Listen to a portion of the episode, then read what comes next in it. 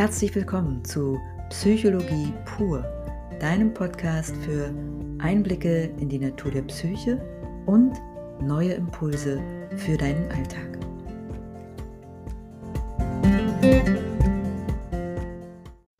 Herzlich willkommen zu einer neuen Folge Psychologie pur und zur zweiten Folge zu sozialen Angststörungen. Ich bin Maria Schäfter und ich freue mich, dass du wieder zuhörst. In der letzten Episode haben wir uns damit beschäftigt, was soziale Angststörungen eigentlich sind, wie sie sich äußern, wie häufig sie sind. Ich habe das an einem Fallbeispiel versucht zu illustrieren. Heute geht es darum, wie sie entstehen, also welche Ursachen gibt es eigentlich für soziale Angststörungen und wie können sie behandelt werden? Was ist in der Therapie wichtig? Und auch heute werde ich wieder den Fall Robert, den es so nicht gibt, Aspekte von diesem Fall gibt es, andere Aspekte gehören oder entstammen meinem Hirn, könnten aber original so existiert haben. Also auch heute werde ich wieder Robert mit dazu nehmen und anhand seiner Erfahrungen erklären, veranschaulichen, wie soziale Angststörungen entstehen können. Fangen wir gleich an. Was gibt es für Ursachen?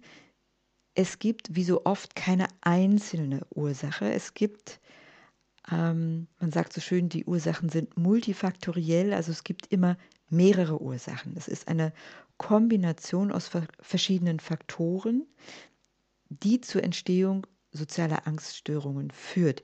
Das können genetische Faktoren sein, wobei die Forschung zeigt, dass die bei sozialen Angststörungen maximal so einen moderaten Effekt haben. Also das ist mit Sicherheit nicht der Hauptfaktor der die Entstehung der sozialen Angststörung begünstigt. Es gibt Persönlichkeitsmerkmale, die die Entstehung begünstigen können, wie Schüchternheit zum Beispiel. Es ist aber keineswegs so, dass Schüchternheit so ein starker prognostischer Faktor ist. Also es ist nicht so, dass alle Menschen, die schüchtern sind, eine soziale Angststörung entwickeln und umgekehrt auch nicht alle Menschen mit einer sozialen Angststörung waren schon immer schüchtern. Also Schüchternheit kann ein Faktor sein, ist aber nicht hinreichend erklärend für die Entwicklung einer sozialen Angststörung. Ein sehr viel stärkeres Gewicht bei der Entstehung sozialer Angststörungen haben biografische Faktoren, also biografische Erfahrungen, und zwar zum einen prägende Beziehungserfahrungen zu meinen primären Bezugspersonen, meinen Eltern, Geschwistern, aber eben auch zu Gleichaltrigen. Ähm, in Bezug auf die Eltern da ist, spielt der Erziehungsstil eine große Rolle. Da scheint es so zu sein, dass wenig emotionale Zuwendung auf der einen Seite, auf der anderen Seite aber so überprotektives oder kontrollierendes Verhalten eine Rolle spielt. Ähm, also prägende Beziehungserfahrungen sind der stärkste Faktor und soziale Traumata, also die meisten, die allermeisten Menschen mit einer sozialen Angststörung berichten stark belastende soziale Ereignisse aus der Vergangenheit, die tatsächlich mit hoher Scham oder mit hoher Verletzung einhergegangen sind. Also fast alle Menschen mit sozialen Angststörungen haben Situationen erlebt, in denen sie sich beschämt gefühlt haben, in denen sie sich ausgelacht gefühlt haben, in denen sie ähm, ja zum Beispiel gehänselt wurden. Das können viele wiederkehrende, kleinere Ereignisse sein, das können aber auch größere, einmalige Ereignisse sein, die da relevant sind. Mm. Aus diesen Ereignissen heraus entwickeln sich negative Grundannahmen über sich selbst, also die Betroffenen entwickeln negative Grundannahmen über sich selbst, aber auch über andere Menschen und sie entwickeln, ich sag mal, Lebensregeln oder Bewältigungsstrategien, um sich zu behelfen in der konkreten Lebenssituation, in der sie leben. Ich mache das gleich mal an Robert deutlich. Ähm, Roberts Erfahrung in seiner Biografie. Er hat sehr viel Erfahrung gemacht, nicht liebenswert zu sein. Und das war eine negative Grundannahme, die er tatsächlich, die war nicht bewusst, die musste erstmal erarbeitet werden, aber das war eine negative Grundannahme, die er abgeleitet hat. Er hat tatsächlich sehr viele Erfahrungen dieser Art gemacht. Es ging damit los, dass der Vater, der alkoholabhängig war und auch gewalttätig gegenüber der Mutter, die Familie und eben auch die Söhne sehr früh verlassen hat. Robert war zu dem Zeitpunkt vier Jahre alt, sein älterer Bruder war zu dem Zeitpunkt neun Jahre alt. Der Vater hat also die Familie verlassen und hat sich fortan nicht mehr gemeldet. Er hat auch keinen Unterhalt gezahlt, aber er hat eben auch keinen Kontakt mehr zu den Söhnen gesucht.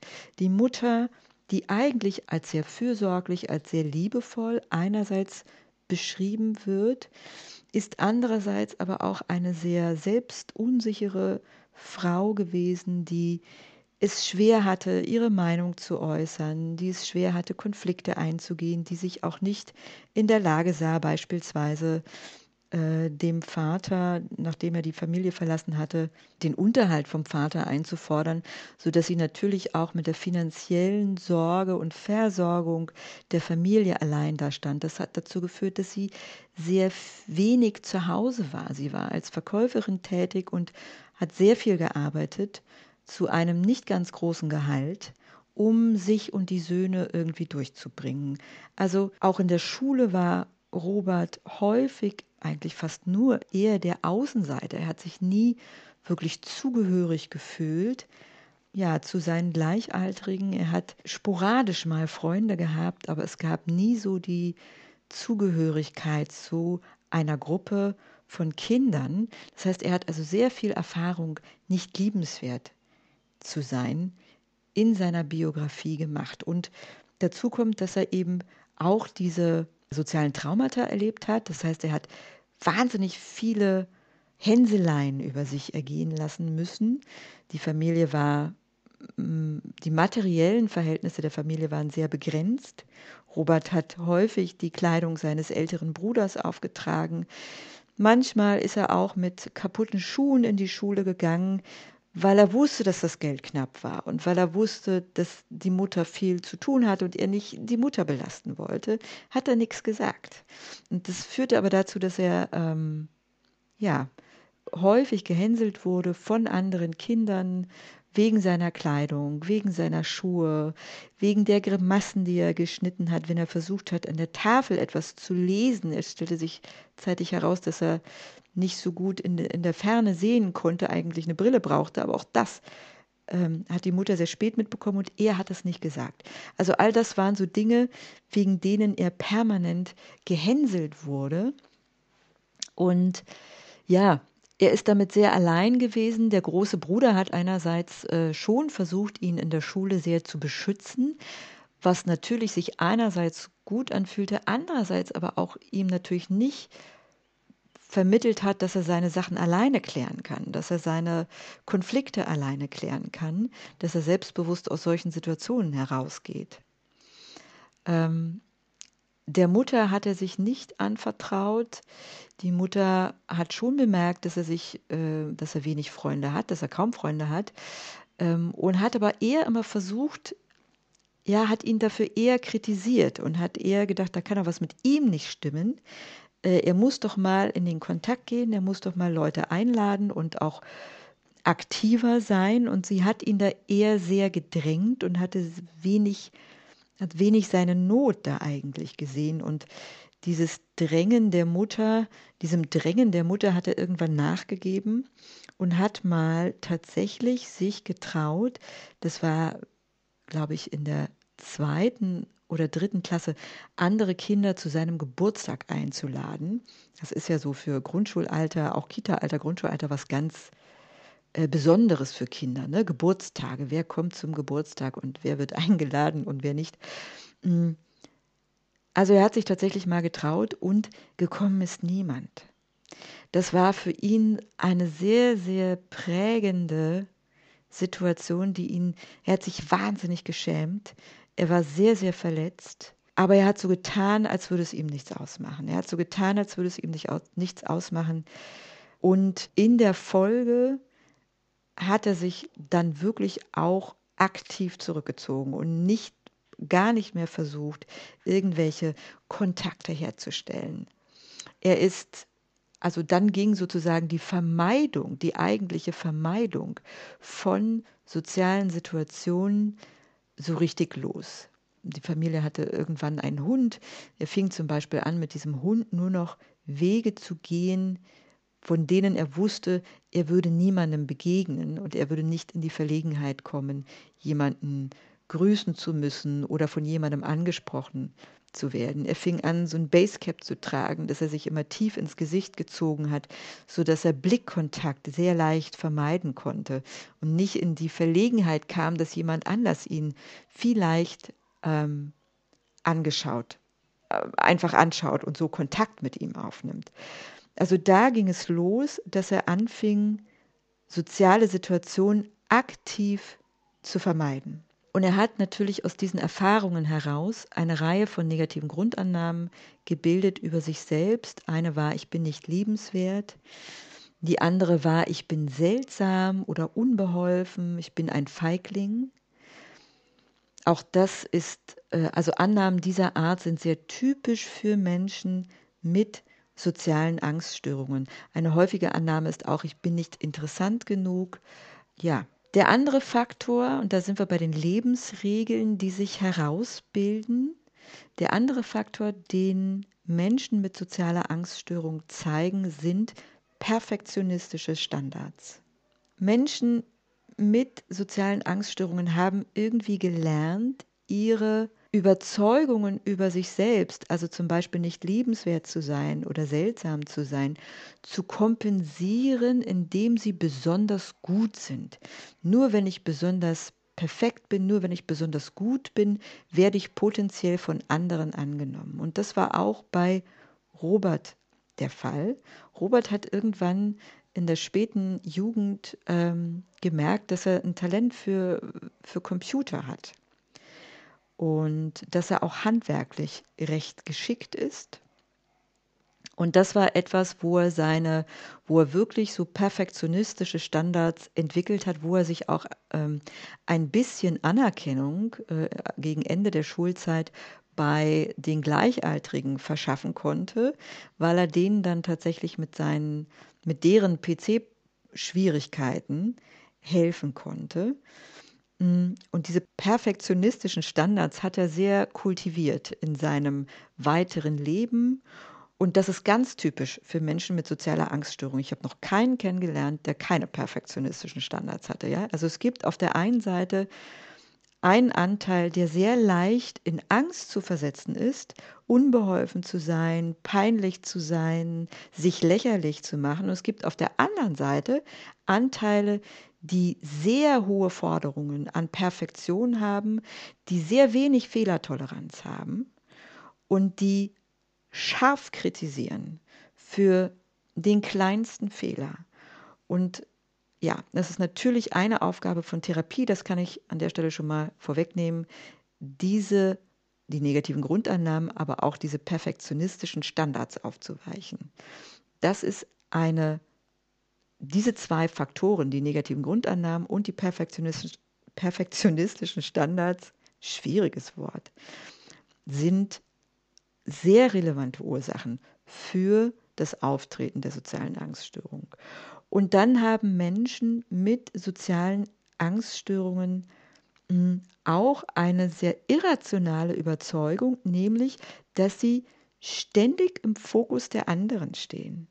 Also irgendwie ist vielleicht gar nicht so explizit und aber doch unbewusst der Glaube da, dass egal wo sie auftauchen, andere Menschen beobachten sie, andere Menschen ja, schauen ihnen zu.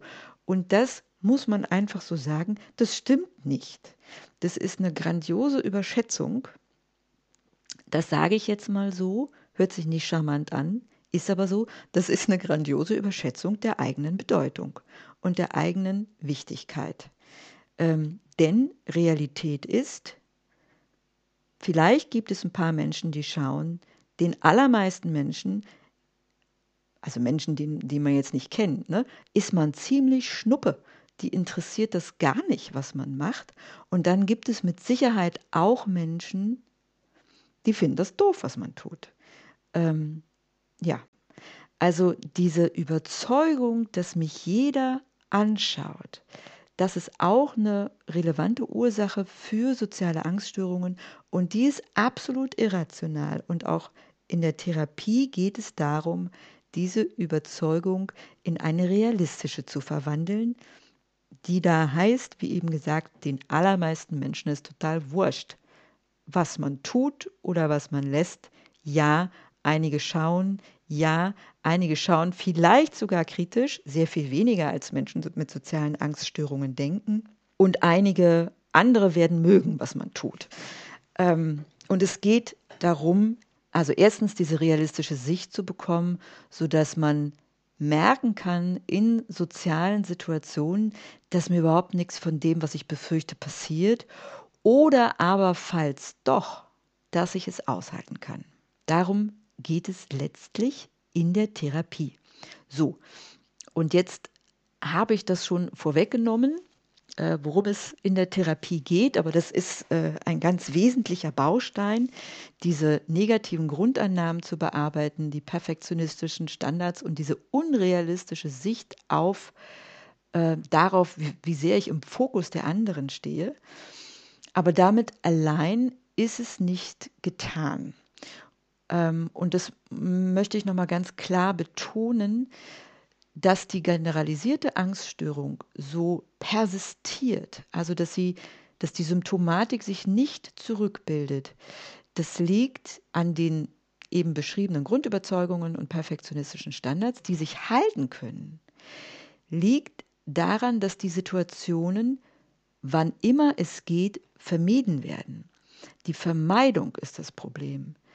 Und diese Vermeidung, die kann sich auf verschiedene Arten und Weisen zeigen. Eine Art und Weise ist die, dass Situationen gar nicht aufgesucht werden. Ja? Vielfach beschrieben, in dieser Folge, auch in der letzten Folge. Ähm, also wenn ich, ich gehe eben gar nicht zu einer Party, wenn ich es irgendwie vermeiden kann. Wenn ich Kontakt aufnehmen muss, ein Telefonat führen, führen müsste, dann schreibe ich lieber eine E-Mail, statt das Telefonat zu führen. Auf diese Art kann sich Vermeidung zeigen. Vermeidung kann sich aber auch in den Situationen zeigen, die aufgesucht werden. Denn es ist ja eigentlich kaum möglich, soziale Situationen zu vermeiden.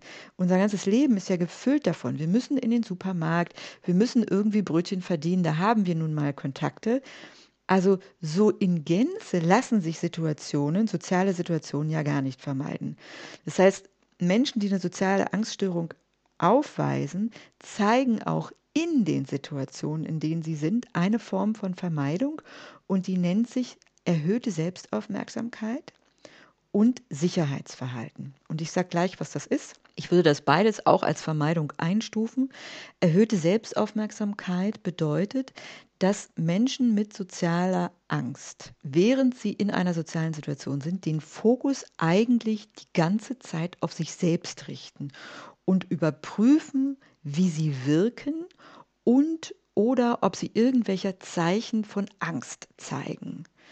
Das heißt, der Aufmerksamkeitsfokus ist gar nicht so sehr beim Gegenüber oder bei der Situation, was ganz hilfreich wäre, wenn ich ne, adäquat reagieren möchte, sondern der Fokus meiner Aufmerksamkeit ist die ganze Zeit bei mir.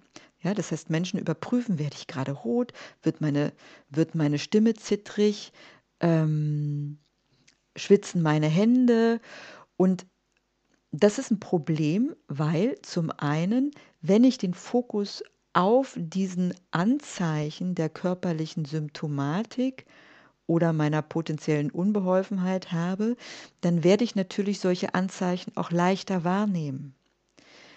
Und die Wahrnehmung dieser Anzeichen führt dann wiederum zur Bestätigung meiner Befürchtung. Siehste, wusste ich es doch, natürlich werde ich rot und das sehen die anderen jetzt und natürlich wirke ich dadurch total lächerlich. Also das ist das eine, ich bestätige mir dadurch meine Annahme, dass ich zum Beispiel rot werde, dass die Stimme anfängt zu zittern. Zum anderen mache ich diese Symptome aber sogar noch wahrscheinlicher, weil natürlich, wenn ich das wahrnehme, dann wird sich meine Angst intensivieren. Und wenn das Gefühl der Angst intensiver ist, dann wird es weitere körperliche Angstsymptome geben und so kann sich ein Teufelskreis aufschaukeln. Der andere Grund, weshalb die erhöhte Selbstaufmerksamkeit problematisch ist, ist der, dass ich natürlich Ressourcen verbrauche. Ich verbrauche kognitive Ressourcen, wenn ich den Fokus auf mir, meiner Wirkung auf andere oder meinen Angstsymptomen habe und habe weniger Ressourcen zur Verfügung, um mich der Situation zu widmen, um wirklich zuzuhören zum Beispiel oder um ja, adäquat reagieren zu können.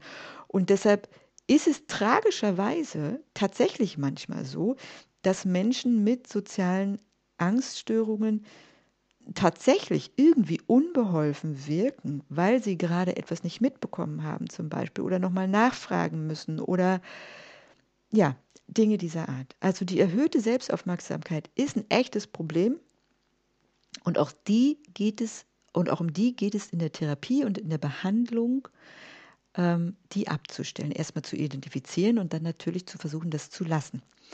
Die zweite Form von Vermeidung in sozialen Situationen ist das sogenannte Sicherheitsverhalten. Sicherheitsverhalten ist alles Verhalten, was mich irgendwie dazu befähigen soll, ähm, nicht so unbeholfen zu wirken oder das, was ich fürchte, nicht zu vermeiden. Ich sage mal zwei Beispiele. Ähm, nehmen wir mal den Robert zum Beispiel. Der Robert hat äh, in seiner Jugend angefangen, ein Basecap zu tragen und sich das in die Stirn zu ziehen. Und er hat zum Beispiel Arbeiten vom Haus gerne so erledigt, dass er sein Basecap dabei zusätzlich noch in die Stirn gezogen hat, damit auch wirklich niemand, der da potenziell vorbeigeht, Blickkontakt aufnehmen konnte. Das wäre so eine Form von Sicherheitsverhalten. Oder eine andere Patientin, die mh, hm, auch eine soziale Angststörung hat, die setzt sich, das hat der Robert auch gemacht, die setzt sich bei Teammeetings, an denen sie teilnehmen muss, gerne so hin, dass sie, dass die Tür neben, neben ihr ist, sodass sie potenziell schnell den Raum verlassen kann, falls sie es nicht mehr aushält.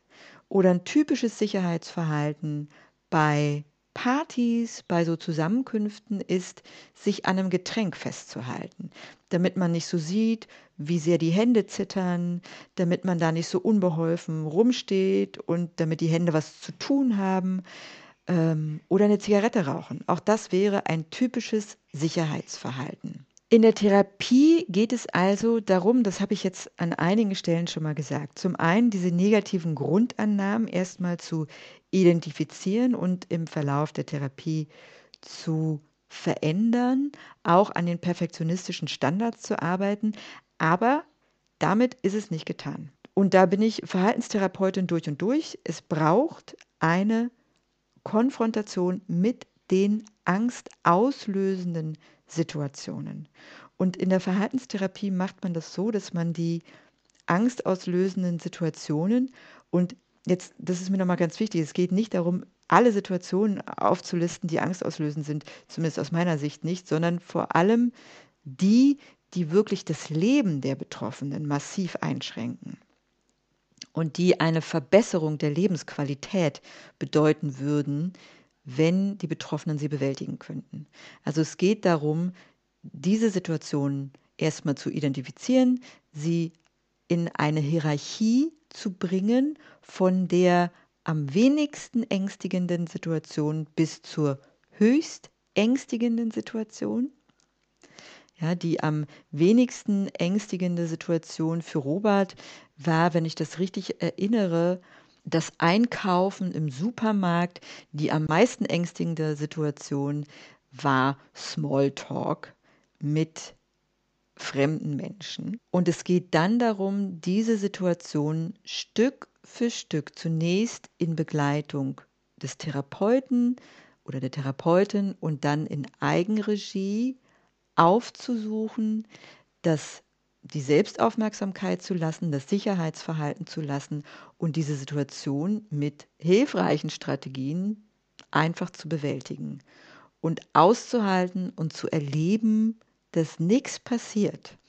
Und diese Konfrontationsübungen, die sind manchmal so außerhalb der Verhaltenstherapie so ein bisschen verschrien, vielleicht, dass das irgendwie künstlich ist, Menschen jetzt mit ne, in, in bestimmte Situationen hineinzubringen. Keine Ahnung, vor ein paar Wochen war ich mit einem Patienten auf der Straße unterwegs und habe unbekannte Menschen angesprochen und nach dem Weg gefragt. Das wäre so eine typische Konfrontationsübung, wenn jemand Schwierigkeiten damit hat. Also manchmal sind diese Verfahren so ein bisschen verschrien, dass sie so ein bisschen künstlich seien und dass, doch, dass es doch darum im Kern nicht geht. Das finde ich nicht. Diese Situationen sind zum einen wahnsinnig wirksam, diese Verfahren sind zum einen wahnsinnig wirksam, zum anderen sind sie emotionsaktivierend. Alle Ängste, alle Befürchtungen werden in diesen Situationen aktiviert und vor allem werden sie korrigiert. Also die negativen Befürchtungen werden korrigiert. Und es ist jedes Mal auch für mich als Therapeutin eine Freude ähm, und sehr berührend zu erleben, wie geflasht die Patientinnen und Patienten sind, wenn sie diese Situationen bewältigen. Mit welcher vor stolzer Freude geschwollener Brust die Patientinnen und Patienten dann die Therapiesitzung beenden oder die Therapie beenden. Das ist ein ja, Konfrontationsverfahren sind wirklich, wirklich hilfreich. Sie sind sehr anstrengend für die Betroffenen, aber sie sind wahnsinnig hilfreich. So, auch bei Robert äh, haben wir uns durch eine Reihe von Konfrontations ähm, begeben. Robert hat äh, sehr viel in Eigenregie durchgeführt und das kann ich vielleicht am Ende noch sagen. Er hat am Ende Dinge getan, von denen wir beide am Anfang nicht wussten, ob, er, ob es gelingen würde. Ähm, Autofahren war kein Problem mehr. Er ist plötzlich gerne mal shoppen gegangen und hat sich äh, früher undenkbar und hat sich neu eingekleidet. Ähm, er hat Menschen zu sich in den Garten eingeladen. Er ist zu Dorffesten gegangen. Er hat unbekannte Menschen angesprochen, mit denen Gespräche geführt. Ähm, das hat für ihn einen, eine enorme Verbesserung der Lebensqualität bedeutet. Es hat auch bedeutet, dass es eine Wiederannäherung mit seiner Frau gab, die sich von ihm getrennt hatte. Ähm, ja, und er hat sein Leben wieder in die Richtung gebracht, in die er es haben wollte. Er ist weiterhin alkoholabstinent. Ja, er hat sein Leben vielleicht überhaupt das erste Mal so richtig selbst in die Hand nehmen können. Und er hält immer noch nicht gerne Vorträge. Immer noch nicht. Aber es ist möglich. Es ist möglich, ohne dass er wochenlang vorher schlaflos ist, ohne dass er wochenlang vorher sich das Hirn zergrübelt, dass ihm schlecht ist, er Bauchschmerzen hat, ist es immer noch nicht seine Lieblingsveranstaltung. Das muss es auch nicht werden. Aber er kann diese Vorträge halten. Und ja, darum geht es. Okay, ich ähm, hoffe, das hat dir einen kleinen Einblick gegeben in die Ursachen, die ich vielleicht nochmal zusammenfasse, also Ursachen sind immer multifaktoriell und bestehen äh, zum einen aus negativen Grundüberzeugungen, perfektionistischen Standards und aber auch der mh, hm, unrealistischen und irrationalen Überzeugung, im, ständig im Fokus der anderen zu stehen. Diese drei Dinge bilden sich natürlich vor allem aus den Beziehungserfahrungen, die jemand in seinem, während seines Heranwachsens macht. Also das ist so ein Ursachenkomplex und dann gibt es natürlich äh, als Ursache für die Entstehung und vor allem für die Aufrechterhaltung der Erkrankung das Vermeidungsverhalten, erhöhte Selbstaufmerksamkeit und Sicherheitsverhalten.